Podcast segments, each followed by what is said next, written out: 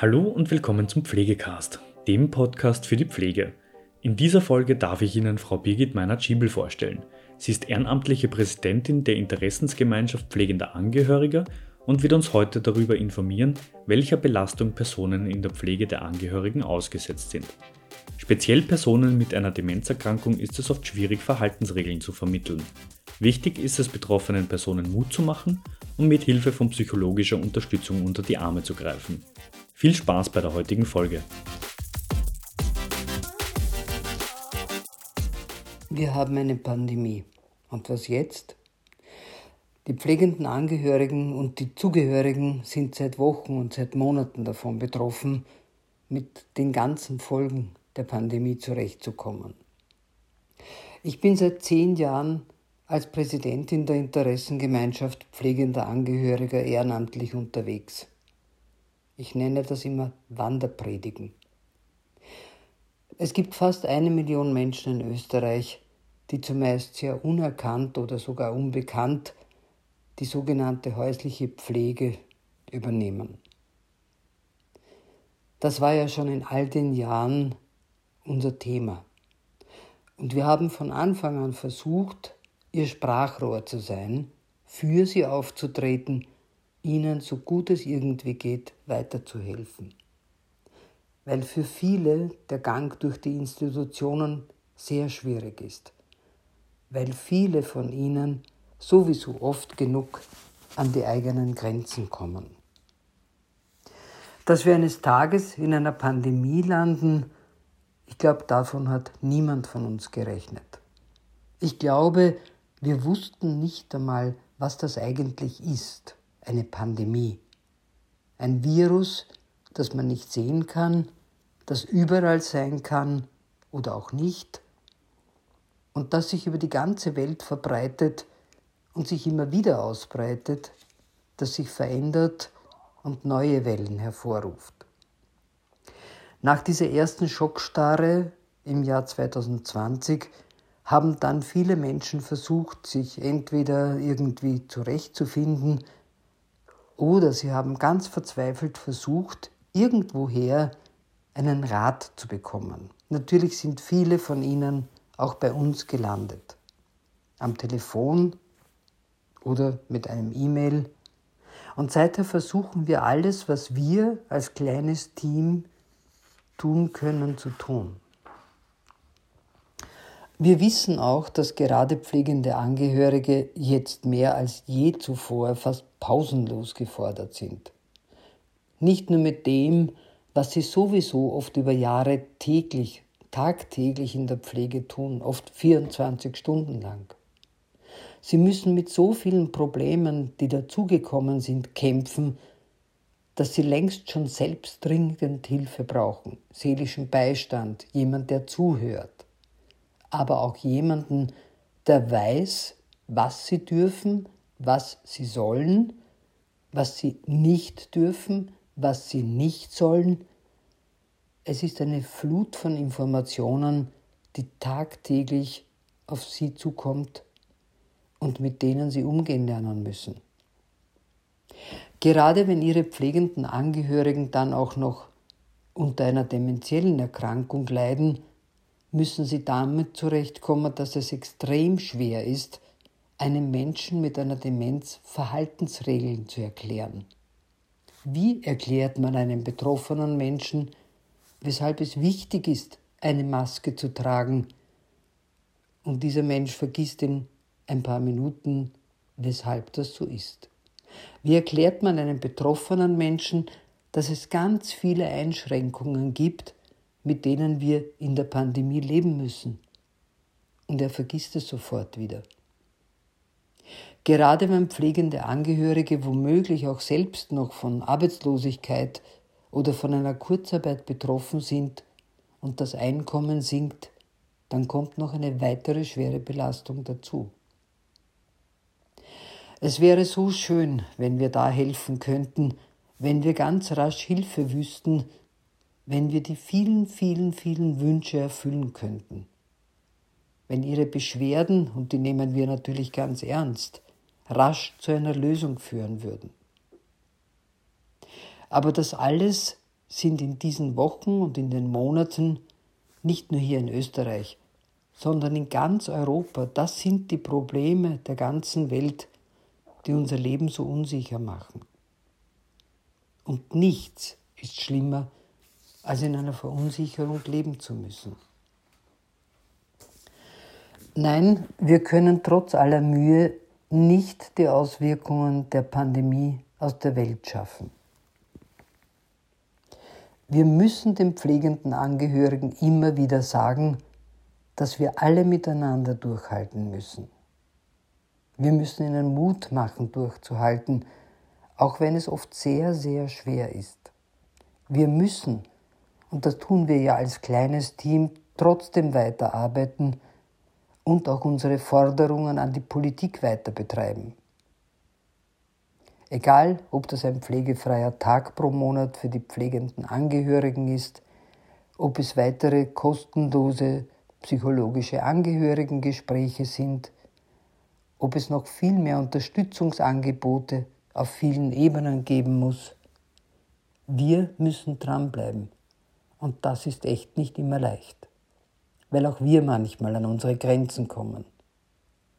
Aber wir unterstützen uns gegenseitig, Manchmal schimpfen wir auch, weil wir uns ärgern über das Pandemie-Chaos, aber nur manchmal. Wir machen weiter. Wir wissen, dass diese Pandemie nicht morgen und nicht demnächst vorbei ist. Pflegende Angehörige brauchen so gut es nur irgendwie möglich ist soziale Kontakte, um nicht völlig alleingelassen zu sein. Sie brauchen nach wie vor und jetzt noch mehr als je zuvor mobile Unterstützungsangebote. Sie brauchen die Sicherheit, dass sie mit ihren Anliegen, egal ob es um die Besuche in einem Heim geht, in einem Krankenhaus oder darum, dass ihnen jemand zuhört, wenn der Druck zu groß ist. Diese Sicherheit brauchen sie. Wenn ich das alles zusammenfasse, dann weiß ich, dass ich mir selbst nie vorstellen konnte, was es heißt, in eine Pandemie zu geraten. Und dass ich, solange ich es kann, alles tun werde mit meinem kleinen Team, damit pflegende Angehörige durchhalten, so gut sie nur können. Zum Durchhalten gehören aber auch genau die Hilfeangebote, die sich so viele pflegende Angehörige mühsam zusammensuchen. Es ist ja nicht immer so, dass man bei einem Pflegefall sich so vorbereitet wie bei einer Geburt. Da weiß man monatelang im Voraus, was auf einen zukommt und was von einem erwartet wird. Ich weiß schon, wir alle wünschen uns ja, dass wir davon verschont bleiben, pflegende Angehörige zu werden und natürlich noch viel mehr, dass wir selbst vielleicht ein Pflegefall werden könnten. Vielleicht, weil wir erst lernen müssen, wenn wir lange genug leben wollen, dass wir dann auch dafür vorsorgen müssen.